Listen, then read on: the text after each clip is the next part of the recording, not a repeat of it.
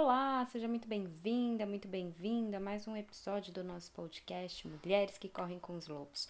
Hoje a gente vai para o episódio número 8 e antes da gente começar a falar sobre ele, a gente vai falar um pouquinho é, sobre o que a gente viu no episódio número 7, né? Lá a gente falou sobre o corpo, sobre a aceitação do nosso corpo, é, de entender que, que ele nos permite estar aqui, que nos conecta com a nossa ancestralidade, que nos conecta com quem a gente vai deixar caso a gente tenha filhos, né? E a gente sempre muito preocupado de dentro para, aliás, de fora para dentro, quando na verdade a gente deveria estar mais preocupada de dentro para fora tá? E hoje nós vamos falar, olha, esse capítulo, gente, é capítulo 8, a preservação do self, a identificação de armadilhas, arapucas e iscas envenenadas. É o seguinte, é o tipo de capítulo que você precisa ler, entendeu? Eu vou falar algumas coisas aqui, mas é impossível eu dizer, né, em 10 minutos tudo de maravilhoso que esse capítulo traz. Então, faça favor, leia os capítulos desse livro. Eles são desconexos, você não precisa ler na sequência. Então, faça favor, um favor gigante para você e leia o episódio, o capítulo número 8, tá? Primeira coisa, quem que é a mulher braba, né? A mulher braba seria uma mulher que ela sai do seu estado natural, ela passa por é, algumas situações em que ela se separa da mulher selvagem e aí ela tenta, nessa tentativa de voltar a ser selvagem, ela se torna a mulher braba e ela acaba sendo uma vítima muito fácil de armadilhas. A gente não se toca disso, né? É uma coisa que a gente não fala tanto. A gente acha que o empoderamento ele vem só a partir do momento já que a gente tenta resgatar essa mulher selvagem. Mas na verdade, conforme a gente está tentando resgatar essa mulher selvagem, a gente está tentando se curar de uma dor. E a gente ainda tá um tanto quanto é, ali é, delicada, né? A gente ainda tá precisando de apoio, a gente ainda não tem tanta força assim para encontrar essa mulher selvagem dentro da gente. E o que, que pode acontecer? A gente agarra a primeira coisa que a gente vê que pode trazer alegria, que pode trazer amor, que pode trazer a sensação de pertencimento, paz, é, plenitude. E por conta disso, a gente agarra com toda a força que a gente tem, a gente não solta mais e aquilo acaba se tornando um vício, aquilo a gente coloca de uma forma muito muito exagerada em nossa vida, tá? A gente ao longo desse podcast talvez você vai compreender melhor essa parte desse agarrar, mas é isso que é a mulher braba, tá? Então ela começa no estado natural, ela é domesticada e nessa tentativa de voltar, ela acaba caindo em armadilhas que vão acontecendo. A Clarice ela fala que chegar no fundo do poço não é uma coisa tão ruim. Particularmente eu concordo com ela, porque eu cheguei no fundo do poço, né? E quando está no fundo do poço não tem para onde cair mais. Então é só para cima, é no fundo que a gente semeia, no fundo que a gente encontra as nossas raízes e que a gente encontra a nossa verdade. Então a gente acaba sendo forçada, né, a estar tá em contato com essa selvagem quando a gente é, chega lá no fundo do poço. E a gente usa muitas desculpas ao longo da vida pra gente não se conectar com essa mulher selvagem. Na verdade, assim, a gente quer, né? A gente tem consciência, mas a gente fala: "Ai, hoje eu não tenho tempo para dançar. Ai, eu não tenho tempo para pintar. Ai, eu não tenho tempo para cozinhar aquilo que eu gosto. Eu não tenho tempo para fazer o que eu quero". A gente sempre deixa isso como última coisa né, da, das nossas prioridades. E o que que acontece? No meio do caminho, a gente quer ser quem a gente é, a gente quer colocar o que, que a gente veio fazer para fora. E aí a gente vai agarrando pequeninas oportunidades, ou a gente agarra uma como se só aquilo fosse gigante e a gente se entrega, mas a gente ainda não tá inteira para se entregar, né? Então a gente se entrega só de fora para fora e não de dentro para fora, porque a gente não fez esse trabalho todo de voltar porque a gente não tinha tempo, porque não era prioridade, né? Então, assim, é, geralmente o coletivo ele acaba tirando a nossa selvageria ao longo da vida. Isso vai depender muito da cultura, da, da sociedade que você vive, do conjunto, né, das pessoas, dos grupos com, nos quais você participa.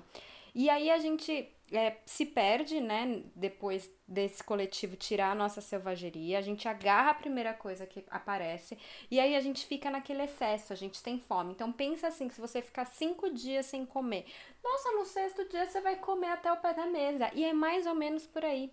Se a gente não vai alimentando essa mulher selvagem aos poucos, a gente não vai voltando para casa aos poucos, a gente quer tudo né? E a gente vê isso com, de uma maneira muito forte no nosso dia a dia. É, pessoas que passaram por situações complicadas, é, que foram, que sofreram algum tipo de preconceito ao longo da vida, muitas vezes quando elas vão falar de empoderamento, elas ainda sentem muita dor, né? E por causa disso, a gente consegue perceber a raiva na fala, a gente consegue perceber que ela tá falando de uma maneira que ela ainda não encontrou tanta amorosidade para dentro. Porque a gente precisa lembrar, apesar de sermos essa mulher selvagem, a nossa essência a gente é só amor, né? Então, é, quando a gente traz essa raiva para fora, é perceptível que essa mulher ela tá tentando buscar a cura, mas ela ainda não encontrou essa cura.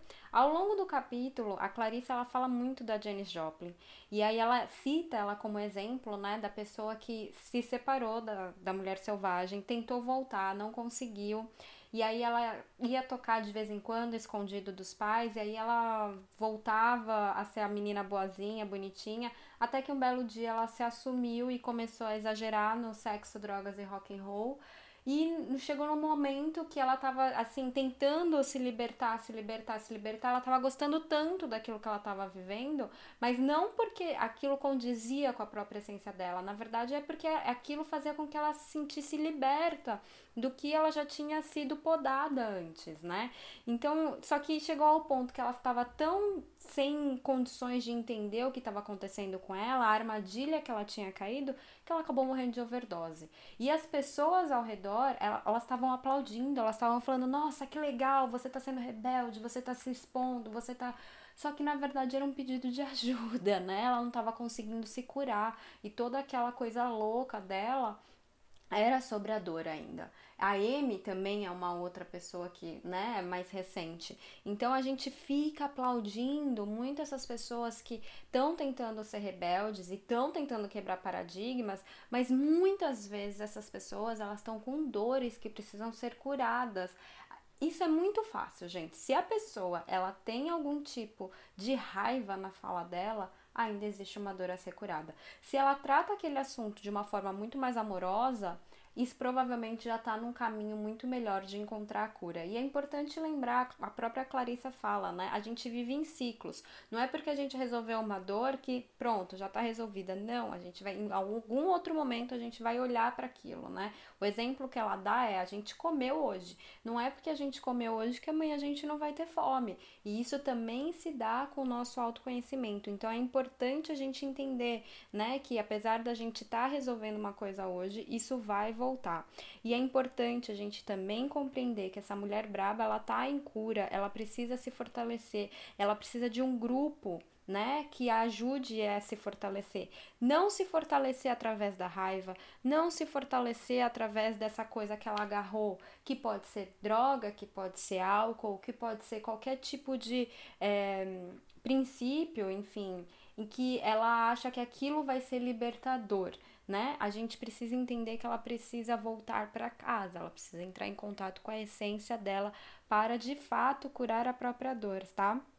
E geralmente a sociedade ela tá muito mais querendo apontar o dedo para falar que tá certo ou tá errado, ou também, assim, como Jane Joplin falando, nossa, que legal, ela tá se rebelando e não sei o que, e enaltecendo aquilo, ao invés de falar pra pessoa, olha, eu acho que você também precisa olhar pra sua dor, eu acho que não é só bem esse o caminho, tá?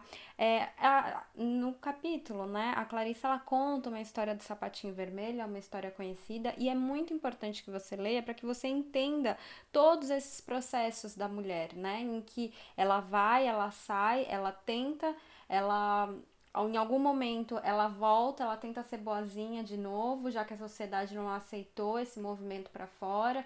E aí nesse voltar de ser boazinha, ela fica com mais raiva, ela acumula mais dor e em algum momento ela vai explodir. E isso é um, um movimento que pode acontecer várias vezes ao longo da vida. Particularmente na minha isso já aconteceu algumas vezes e o último grande movimento em que eu explodi, eu falei: "Opa, tem alguma coisa errada e a gente vai ter que olhar, a gente vai ter que parar, né? Clarissa fala da importância de você dar um ou dois anos para você parar, para você reavaliar como é que anda essa situação, né, com a sua mulher selvagem. E no final, gente, a gente precisa viver com essa mulher selvagem, mas essa mulher selvagem ela tem que vir da gente, é de dentro para fora e não de alguma situação de fora para dentro que a gente agarra como se fosse a nossa razão de viver e como se aquilo realmente é, fosse curar a nossa dor. A nossa dor ela só é curada de dentro para fora, nunca de fora para dentro. Tá bom? Eu espero que você tenha gostado. Eu amei esse capítulo e como eu disse, todas as palavras que eu disser em 10 minutos realmente não serão suficientes para é, falar da magnitude, da beleza dessa escrita desse capítulo, tá bom? Um grande beijo e até mais, até terça. Tchau, tchau!